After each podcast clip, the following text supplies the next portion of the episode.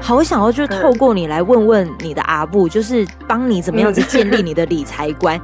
可能从以前从小到大，他很常说的一句话就是：如果你赚了十块钱，你一定不要全部花完，最好只花三四块钱就好，剩下的你都要存下来。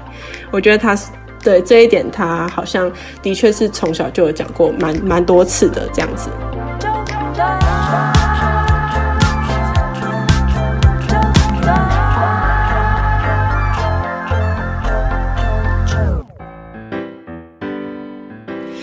迎收听周团，我是团长周九。今天我们周团要来聊理财，这个理财的主题名字蛮有意思的，我自己觉得我取的蛮棒的。哎，有人在笑了，欢迎贝壳小姐。嗨，大家好。为什么会邀请到贝壳小姐呢？是因为我先跟大家讲讲一下我的主题哦，主题叫做启动呼吸专案，让理财环境成自然。然后为什么叫呼吸专案呢？是因为前阵子我收到了很多借贷的简讯，然后那简讯里面的文案啊，就有提到说呼吸专案，只要能呼吸就会过件。我看到那个时候就觉得很有意思，就是在思考着说，如果我们的生活环境就是已经让理财成为了自然，那自然一切就会像呼吸一样，呃，这种的情况之下，是不是就等于是脱离贫穷的开始？然后在这个过程当中呢，我就刚好在因缘际会之下，有时候 IG 的演算法让我带进去，发现了贝壳小姐。原本想说要介绍，好好的隆重介绍她，结果她真的是太开心了，马上就出来了。先给我们贝壳小姐来点掌声。来，贝壳小姐，当你就是被邀请，就是能够有机会在纠团来一下聊天的时候，你当时接收到这样子邀约的时候，感受是什么了？我的感受当然是非常荣幸啊，然后觉得有很多机会跟不同的创作者聊聊天，我觉得也是很开心的一件事情。OK，嗯，贝壳小姐她的这个 IG 呢，其实你搜寻贝壳小姐就看得到。然后是什么样子的一段话让我决定很想要就是要来主动邀访她，是因为有一次她在自己的 IG 就是有转贴了一篇这个转贴文，然后上头呢她就写说某某某他是个有趣的老人家，拥有丰富的投资知识，想要了解的大家也可以追踪哦。然后我发现他所谓的老人家就是我这个年纪耶，没有。可是我不太确定，就是罗潘，罗潘他几岁？但是我知道他跟我有差。等一下，罗潘来讲一下，罗潘是谁？他是也是一个 IG 的呃经营者，然后也是会分享一些美股投资理财相关知识的。的经营自媒体的人这样子，OK，所以你看，有时候就当这个自媒体就好像是一个小宇宙，你们有好多的宇宙，就很像在集结一个类似那种这种年轻理财联盟，是不是？啊，然后当然我也会觉得很精彩的是，因为贝壳小姐她就是她现在你目前二十三岁，对不对？对，她在这个年。嗯，九九九九年我就不想提了。他二十三岁，但是他却能够很清楚的，就是不管是你分享理财，甚至你说你的薪资，你的这个拿到薪水之后的配置方式，总让我觉得你好像生活在一个本身就是一个理财的环境了。你可不可以跟我们来聊一聊你自己的成长经验哦？就是你对金钱的认识是从几岁开始的？其实我一开始收到这个题目的时候啊。我心里就想说，有人可以记得自己就是几岁对金钱有认知吗？所以关于这个问题，我想了很久，就是我好像也不知道，呃，什么年纪的时候开始是有金钱观的。但是我后来就是刚刚我又在想了一下，我就觉得好像是从呃，maybe 从幼稚园。然后可能因为做了什么好事，可能会得到五块十块，那个时候慢慢开始的。然后后来可能是到国中国小，可能考个一百分就一百块之类的，就是从那个时候开始对金钱慢慢有概念。我的内心感受当然就是很开心啊，因为其实小朋友拿到钱不只是拿到钱，而是觉得你有受到爸爸妈妈的肯定。我觉得多少有一点那样子的感觉啦，就小时候比较纯粹一点，你想要拿到的反而不是钱，而是觉得你爸爸妈妈有给你一些认同，这样子。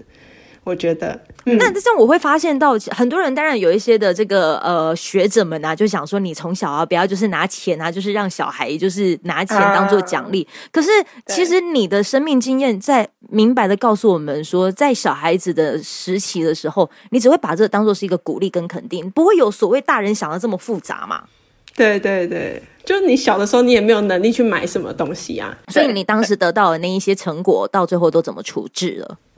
我其实忘记了，他有可能就是在我家里的某个铺满里面，然后我一直没有把它拿出来，然后也没有一直把它找到，有可能，但也有可能就是在我的成长过程中，我某一次就把它整理好，然后可能就给我妈拿去存起来，也有可能。但是那笔钱详细到哪里去，我其实没有很清楚。对，等于说你家人是愿意就给你一个就是所谓的这个对金钱认识的一个家庭环境吗？是你。妈妈有用什么样子的方式吗？因为其实我对于你妈妈的那个，就是对于教金钱教育这件事情，我实在是太好奇，好想要就透过你来问问你的阿布，就是帮你怎么样子建立你的理财观。一度原本还希望说你可以帮我就是录音，对不对？但但到最后没关系，但到最后其实是用什么样子的方式帮我问出来了。哦我那时候就是我们一家人在吃饭，然后就比较偏那种随意的问他说：“妈妈，你觉得你有没有在从小的时候有没有培养我们什么理财观念？”我就说：“呃，因为我觉得啊，我可能身边有一些人是月光族或是有负债，然后我就想要问，想要知道说你有没有特别做什么事情让我跟别人不一样？”然后他好像也没有想到什么。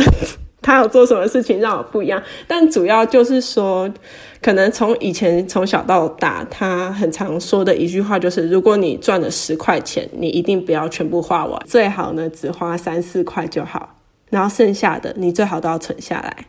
我觉得他是对这一点，他好像的确是从小就有讲过蛮蛮多次的这样子。那你有试着把这样子的一个状态落实在你接下来这几十年的人身上吗？我觉得有，可是我没有去落，我没有说很刻意的去落实它，而是就是像你刚刚前面讲的，很像呼吸一样。不知道为什么，我听到我妈这样子的话，我好像就会默默的去做，或是达成到这件事情。嗯。对，就没有刻意说好，我要制定每次呃拿到十块我就要存三块，没有特别制定这个计划，而是说好像默默就有一个习惯，大部分时候我都不会把它花掉。嗯嗯，长大之后，当你有了这一些钱的时候，你懂得怎么样子去运用了吗？一定会比其他人有概念啊，因为我一定就是不会把它全部的去花掉。嗯哼，就是至少不会让自己月光，然后可能也不会去花。一些呃，信用卡分期，就是花自己没有办法承担的事情事物，对，所以我一定大部分时候还是会存起来，然后做一些可能就像你说的一些理财啊、投资相关的东西。嗯，你刚才有讲到一个花自己没办法承担的事物，那你看着你身边的朋友们啊，你觉得？你是可以融入得了他们的嘛？因为我所知道的是，有些朋友他其实是属于那一种享乐主义的哦。我觉得还是可以，因为我的确是有朋友是花的比我还省的，然后也有朋友是花的比我还多很多的。但就是我不一定要参与我的朋友的所有消费行为啊。就是 maybe 说，如果他今天要去吃饭。OK，我们可以去吃饭。可是如果说接下来他要去买衣服或做一些额外的花销，那我可以就是陪他逛就好，我不一定要花跟他一模一样的钱。哦，对来嘛，你也看啊，你都没有买哦，嗯、你这样很不够朋友哎，干嘛不要跟我一起？不会，因为他们都知道我就是不喜欢做一些额外消费的人，所以他们后来也会接受我这件事情，然后甚至到后来会要求我当那个灭火大队。对，就是就是要拉我去，拉我去要干嘛？就是控制他们不要买那么多东西。嗯哼，你就是人家俗称的什么，你知道吗？刹车皮。啊，oh, 就是把人家那个不要太激动这样。嗯，嗯，你其实就是担任一个很好的刹车皮皮的刹车皮角色。然后，其实我透过你的这个分享啊，嗯、也会发现到说，你自己本身很知道你要把这些钱留下来要做什么。为什么你可以这么清楚知道你做这一些行为的动机是要做什么？哎、欸，我其实很常会听到别人给我的评价是，哎，我觉得你很清楚自己在干嘛，或者是说，我觉得你很清楚你自己未来想要干嘛。但其实我很常是不知道我自己在干嘛的。我好像会有时候会给别人这样的错觉，没错。但是说到为什么我会很有目的性、计划性的把钱存起来的话，我觉得是因为我可能不想要，就是被金钱奴隶嘛，就是不太想要说我很老之后还要很卖命的工作。那与其这样，我宁愿趁我年轻的时候，然后赶快把钱存起来，然后累积，然后有一些时间的复利效应。这样子的话，我未来的生活或是老的生活，我可以过得自在一点。嗯，对，其实很多人赚钱赚到最后都只是为了那个自由而已。因为你钱有越充裕的话，你就会越自由。就是你可以任意的做你想要做的事情。嗯，你有没有发现到啊？嗯、你其实一直可以看得到，就是你所谓的五年后的风景、十年后的风景，甚至是二十年后的风景。那个的风景的定义，就是指说你其实会把目光看得很远。当你可能想要达到那样子的状态的时候，你自己很清楚知道你现在要做什么。嗯，对，我觉得你讲得很棒。嗯。所以有没有一种可能，是因为其实你在做的是，因为你可以看得很远，所以你就会知道说你现在要做这些事情。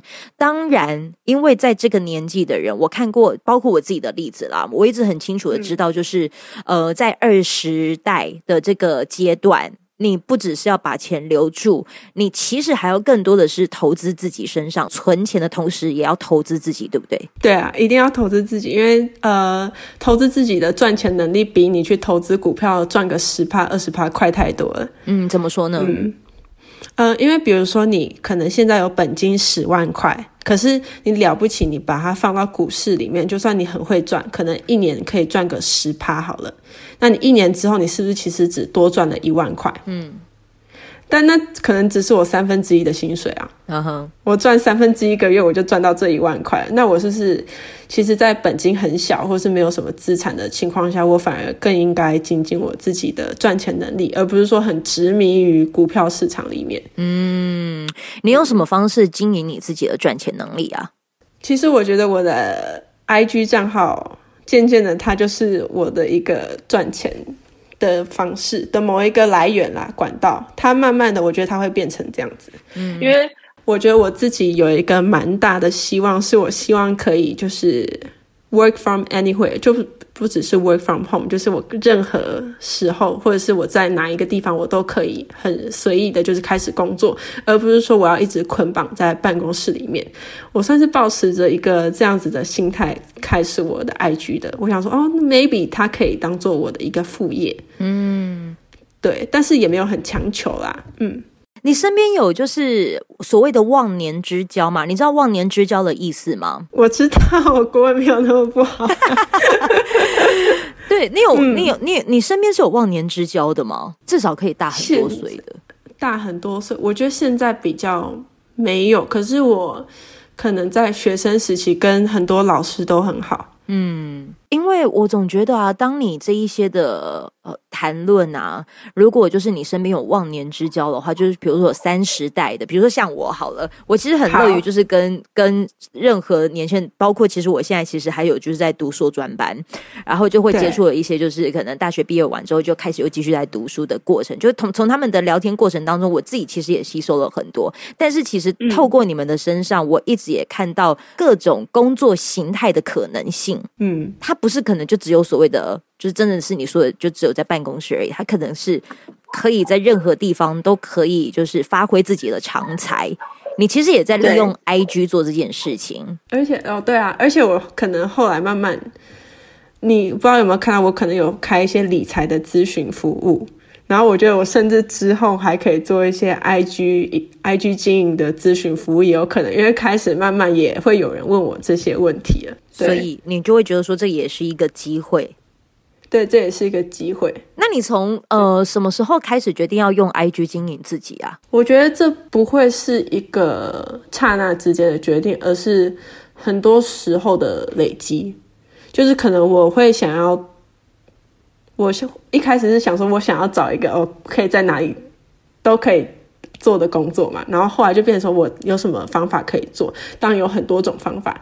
然后后来可能就会慢慢 narrow down 到，就是聚焦到可能呃网络上的创业，就比如说经营 IG、经营 YouTube 或者很多东西，或者经营部落格。但是为什么会最后是 IG 的话，是因为。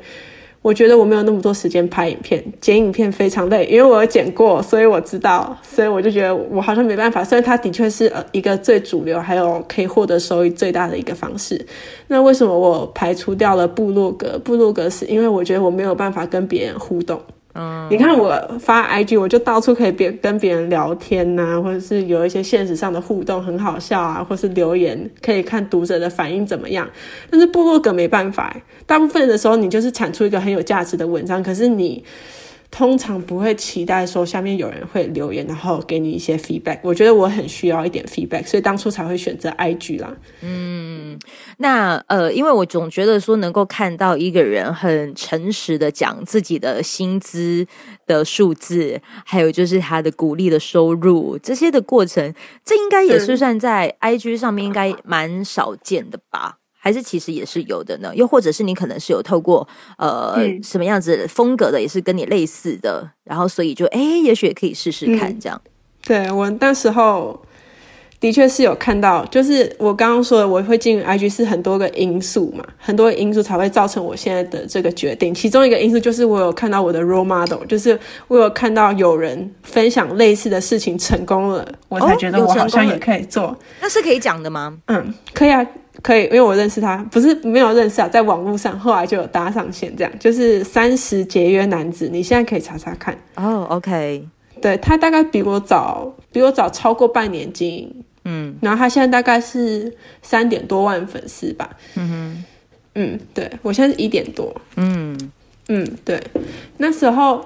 我就想说，哇，有一个，因为很多人现在像经营 IG 不是都要求要多图，然后你要很精美、很精致，然后那个标题要吸引人，然后要非常精辟、精简这样子。嗯，现在 IG 嘛都是走一个多图的状态。然后我想说，哦，我要做多图，我也好痛苦，因为我之前做过多图这件事情，有以前啦，很久以前不是经营这个账号的时候，然后我突然间看到一个分享薪水的人，然后他每次都只有放单图，嗯。然后就觉得哦，可以耶，有人放单图，然后他成功了，然后我就想说，那我也可以试试看，嗯，反正反正试试看又不花钱，失败了也没有人会认得我，然后就刚好趁着我刚发第一个月薪水的时候，我就开始这个 IG 了，哦、对，OK，所以哎、嗯，你三十是因为他三三十岁吗？他好像三十，我不确定他是三十几岁还是三十岁。那他是算是你的忘年之交了啦？忘年之交吗？好像也还好，没有到忘年啦。忘年感觉都要更大一点呢、欸啊。没关系，没关系，我们的忘年的定义很小。好好，没问题。就等于说，有一个人他也是跟你一样，就是也在走这个方向。然后你们其实就是也用这种单图的方式分享你们的这个理财的，嗯、不管是理财的这些理财观念呐、啊，还是说存钱的这个动机啊等等。你觉得你现在目前看你身边这些二十代的人，嗯、其实就是二十几岁的朋友们啊，嗯、也许他现在对于金钱能够打理的机会不多，他比如说也要理债。嗯学贷还是各种的一些跟金钱有关的，那他至少这一刻，他现在听到了这一集，他现在如果原生家庭没有这样子的环境，他听到了这一集，他自己知道，好，我有十块，至少我试着把努力留下六块钱或五块钱，这已经是第一个步骤。那第二个是我还能够再做哪一些事情，是我在这个年纪，在二十几岁的年纪可以试试看的。呃，有点像回到我刚才讲的。就是培养自己的赚钱能力，投资在自己身上。因为你有十块可以理的时候，就是你只有十块的时候，你可能只有五六块可以理。但是假设你今天有一百块的话，你可能就有五十块、六十块可以理了。所以我觉得这个年纪更要精，除了就是一般的理财的习惯之外，也要精进自己的专业能力，或是赚钱，所谓赚钱的能力啊。因为你本金很小的时候。一定是累积财富的速度没有那么快，就是复利的钱滚钱的状况没有这么快。你一定要让你的本金尽可能在你年轻的时候 as big as possible，就是越大越好，对啊，嗯、这样子才可以滚得更快一点。那因为身边的人资讯性啊，或者是大家都求快，那当你说的就是没那么快的那过程当中，会不会有人会因着那所谓的快，他会不会也会有这一种焦虑？他就觉得自己怎么赶不上，那不够快？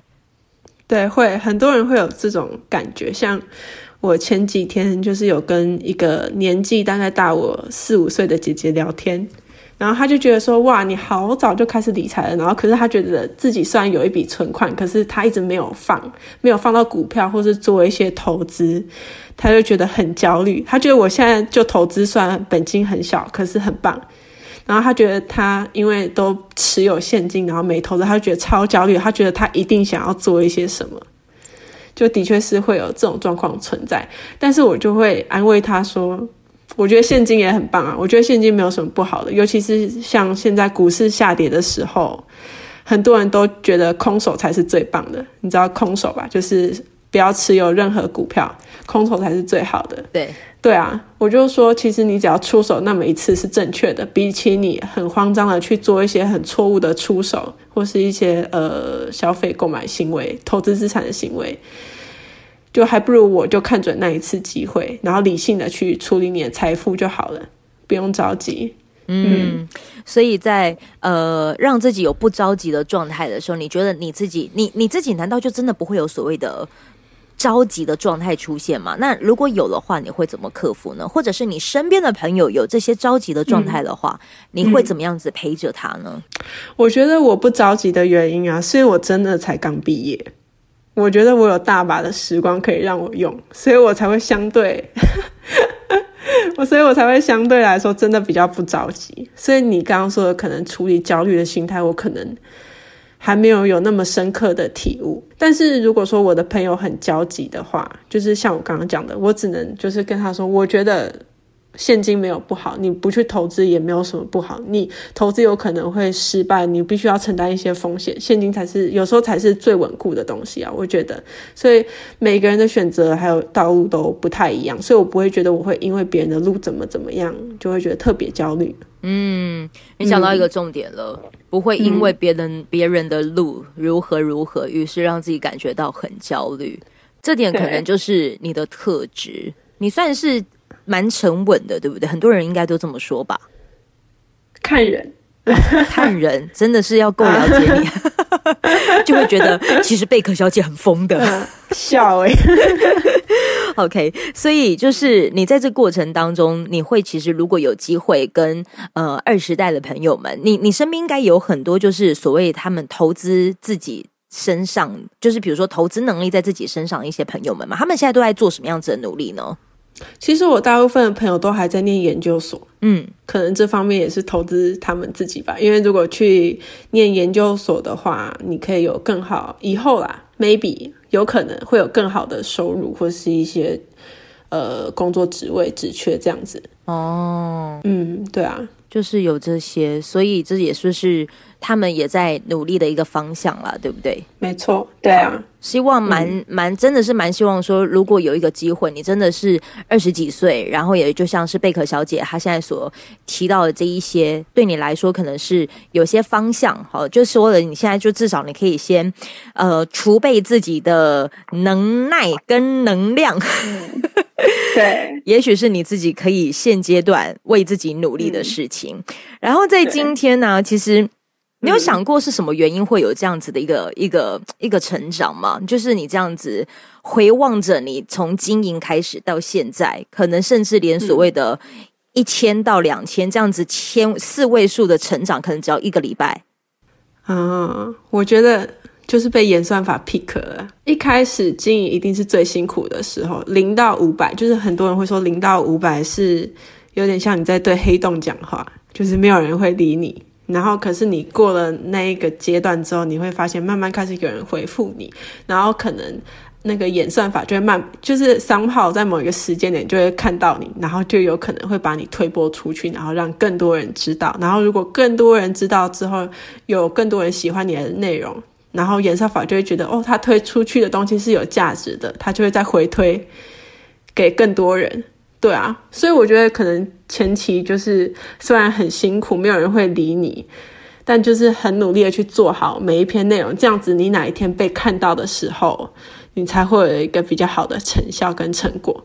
哎，贝壳小姐，我想问一下，你对于复利这件事情啊，呃，了解的有多少？嗯，复利效应其实就是说，你每次所产生的报酬，你所产生的收益，每次都会再投回你的本金，然后让你的本金跟你的收益呢再去滚一次，所以你就会呃越滚越大，就是你的本金会随着你的收益越来越大，这样子。而不是说你每次都只滚你的本金。你有没有发现到你在经营 IG 的刚才你说的这个历程，很像复利效应？嗯，对，它就是一个厚积薄发的过程。接下来呢，我可能也会有一些听众朋友们可能也会有做着一些的提问。那你准备好接招了吗？没问题，我好紧张啊！他们会不会问一些很刁钻的问题？来，我们就先来听听看喽。好啊，好，没问题。Hello，九九贝壳小姐，你们好，我是三十节约男子，第一次参与 Podcast 的录制，就是当特别来宾，是一个很特别的体验。谢谢九九的邀约，让我有机会以声音来会朋友。当时九九邀请我录制这段声音时，其实我脑袋一片空白。平时都是借由文字在 Instagram 互动的我，要用说的还有些不习惯。我想对贝壳小姐说的话。觉得你二十三岁刚毕业就想退休的想法，真的非常让人热血沸腾。看到你分享的理财薪资记录，让我觉得做这个薪资记录特别的主题，有个伙伴的感觉。虽然我们涉猎的范围有点不相同，也希望我们未来有机会能够合作喽。最后，我想问贝壳小姐一个问题，就是你对于退休时的想象是如何，以及想退休的念头是怎么来的呢？谢谢。Surprise！好扯哦，你还跟我装不认识，你还跟我装不认识。哎、欸，我刚刚听到他说他是三十的时候，我整个那个嘴巴张超大，就是那个用手捂住我自己的嘴巴，怕蚊子飞进来的那种大小。这样你就很能明白为什么我要一直试着 就是引导你，就是有关于是 IG 啊什么什么的那个的问题和导向哦，原来是这样套我话。哎呀，这刚好就是一个一个第一次听到他的声音，他听他声音很好听。很好听哈，嗯，对，来有听到就是 这个，没想到平常网友的相见，然后用这样子的方式，就这样子有机会来做一个平台的连接，你知道吗？他录这一段才一分钟，可是他告诉我说他练习了好久，嗯，真的假的？好感动，我就眼泪快掉出来了，有一种有一种眼泪快掉出来的感觉。好，你刚才应该有听到他就是有对你提问问题了吧？嗯、那你来试着回答他吧。我对于退休生活的想象就是，什么事情都不做，或者是说我可以自由的选择我要做这件事情，或是我不要做这件事情。然后比较具体的想象就是，我想要养一只萨摩耶。哦，那是什么？就这样，它是一只一种狗的品种，然后是纯白色的。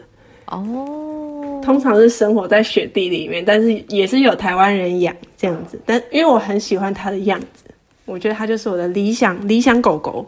哦，这就是你对于退休的想象。嗯然后最后，你也可以就是来试着做个结语。嗯、这个结语呢，就是因为你也听到了，原来就是在经营 IG 记录薪资，每个月自己的收入是多少，其实是有伙伴的。当你可能，其实人家都说认识网友，又不是说每一次认识的网友都是一些怪怪的人，嗯、也是会有一些志同道合的人。我最后给你一点时间，嗯、你是不是也可以就是呃，针对今天这个的主题，嗯、然后也可以给我们一些回。或者是一些鼓励，好不好？来，时间交给你。呃，理财什么时候开始都不嫌晚，真的都不嫌晚。你今天三十岁、四十岁，就算你现在是到这个年纪了，只要你愿意开始，其实你可以看到过去很多故事都有告诉你说，很多人很晚开始，但他还是很成功。所以，我想在这边鼓励大家，只要你有心，只要你愿意去学习，其实真的你做任何事情，你都会有所成就。